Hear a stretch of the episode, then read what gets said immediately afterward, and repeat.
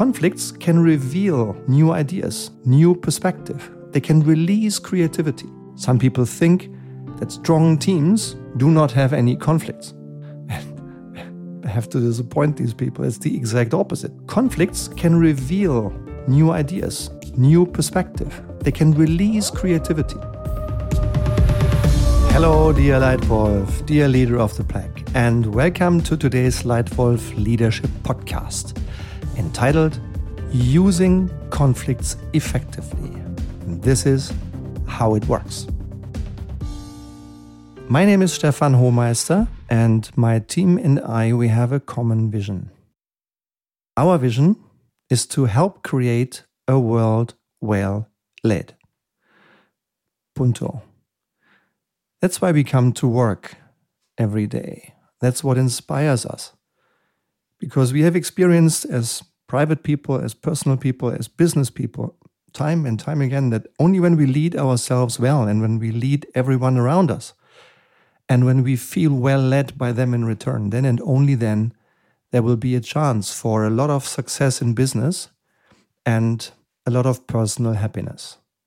That's why we are grateful that you are here in the podcast today, that you give us some of your time, and I will do everything I can to make sure it is worth it.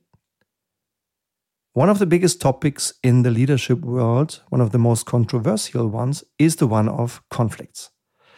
And let me start with sharing two examples, two areas of examples from our work with clients that we've experienced quite a number of times.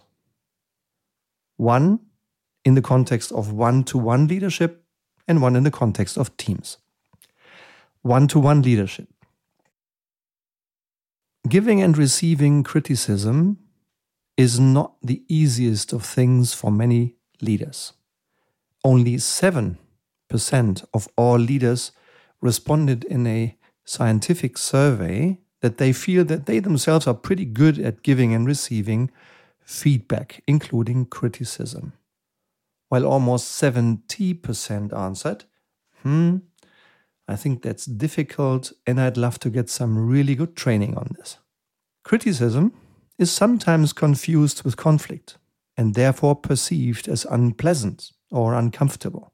And I think it is important that we avoid two pitfalls of giving and receiving criticism. One is to just sugarcoat when we give feedback, and the other one is a little bit being too harsh, uh, like an axe, like being too direct. And if you really apply tips of using conflict well and there is a Leitwolf podcast on this topic too. And if you always make your partner feel that the only intent why you're offering a corrective or constructive criticism is the intent to help, to help the other person perform and grow as an individual, then there is a high chance that that will be perceived constructively. The second context where conflict matters is teams, business teams. And there is an interesting confusion that I sometimes encounter. Some people think that strong teams do not have any conflicts. I have to disappoint these people. It's the exact opposite. Poor teams have as many conflicts as strong teams and high performing teams. There was just one decisive difference. In poor teams, conflict is avoided. It's just somehow put under the carpet. In high performing teams, conflict is used effectively. I a few years ago when we worked uh, with a leadership team in a big global Japanese client, there was a Frenchman in that particular workshop who once said, quote, Stefan, I have learned how to love conflict. Unquote. And I went away thinking, wow, what a great attitude to the topic.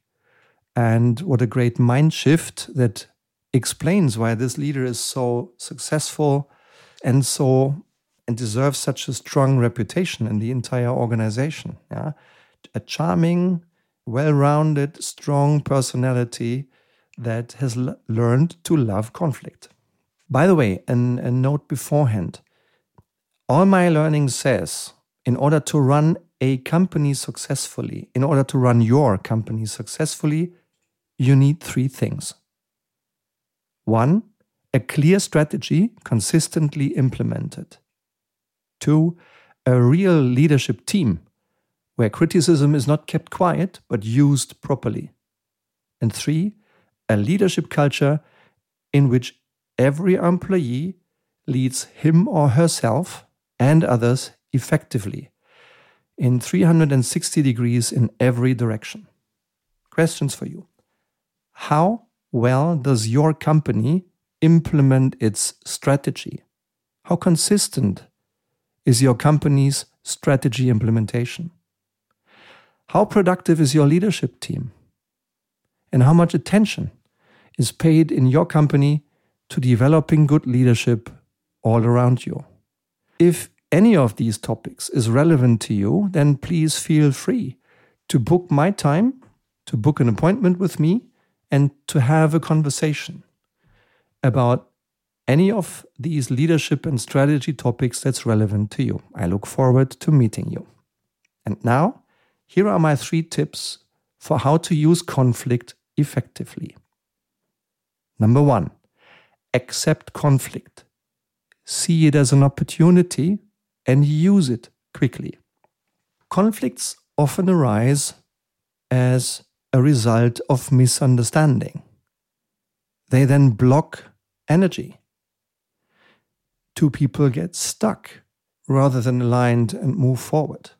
They look at the same thing, but they see something very different.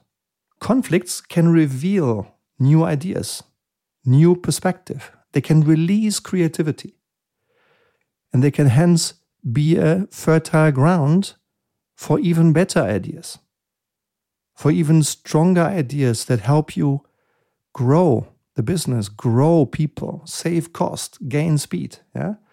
But all of this requires to take the right attitude to them. Yeah? By being willing to see conflict as an opportunity for improvement, as an opportunity to find innovative solutions, then you can really use it. Yeah? And the potential of each individual can be utilized much more effectively if you approach conflict in an adult way, in a mature way. You just look at the same thing, but you see something different. This happens every single day. And this is normal. And conflicts are part of every relationship. So, number one, accept conflict, see it as an opportunity, and use it quickly. Tip number two swapping glasses. Find a joint solution. One of my most fun moments in running our own company's team productivity program. Uh, we have a six to 12 months program that helps teams to become a team in the first place. Uh, many times they are no team when we start. They they are more working groups working next to each other. Uh, sometimes we help them to move from working group to team, and sometimes we can help them move from team to high performance team. In these programs, where we work data based, starting with a team assessment, the team assesses its own productivity, and then we meet for a workshop, typically for one or two or three workshops. And if conflicts are a topic to be worked on in this particular team, then I sometimes bring my favorite glasses, my shitty glasses, and my um, men in black glasses. And I ask people to just put on these two glasses, one after the other, and they realize that they look at the same thing through different glasses and they just perceive something very different. Yeah? So swap glasses. Even if your partner thinks your idea is, excuse my French, complete and utter bullshit. Or if you think the other person's idea isn't interesting at all, swap glasses, look at the same idea through the other person's glasses, and then be open. Be open, have a respectful dialogue, where different points of view can be exchanged, articulated, and discussed. Create an open communication climate in your team where opinions can be expressed freely, however controversial they may be.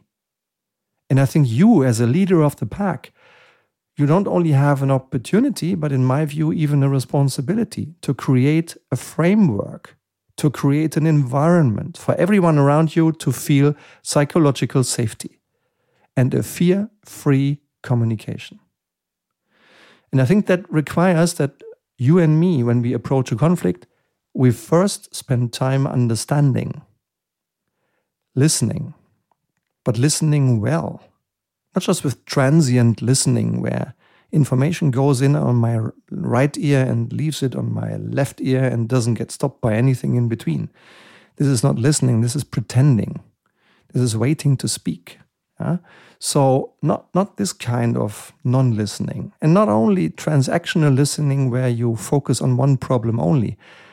I think the most valuable kind of listening is transformational listening where you transform your relationship with someone else. And you don't give the other person what you are happy to give, but you give the other person what she or he needs. Yeah? So first listen and listen again. And once your listening is complete and once you really understand the perspective of your partner, then communicate. Communicate clearly. Be understood. And then articulate a wish or a demand of what you need yourself. And then have a look. Find a joint solution that helps both of you protect their own interests and follow your interests. And then implement these ideas together. So, number two, swap glasses, find a joint solution. And number three, dealing with conflicts, learning and training. Since the topic is so important and demanding, it might be a good idea, unless you have it already, to spend some time with your team to create a few simple rules how to deal with conflict.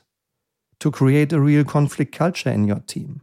Maybe even to attend a conflict training and a training on how to give and receive controversial feedback. And if you do this, you will learn in hindsight, I promise you. Once you've done this, looking back, you will see in many moments, oh, that was by far not as difficult as I thought it to be before I started.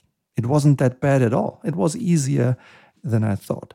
Because most of the time, the reason for a conflict is just a simple misunderstanding. So, in a nutshell, how have I learned to use conflicts effectively? How did they work in my life? One, accept the conflict, see it as an opportunity, and use it quickly. Two, swap classes, find a joint solution.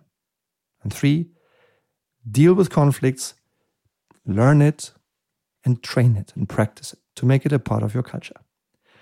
So I hope you enjoyed this podcast today. I hope it included one little nugget for you worth thinking about, maybe even worth acting upon. If so, please contact me on any channel of your choice. I'd be very interested in your perspective on this important topic.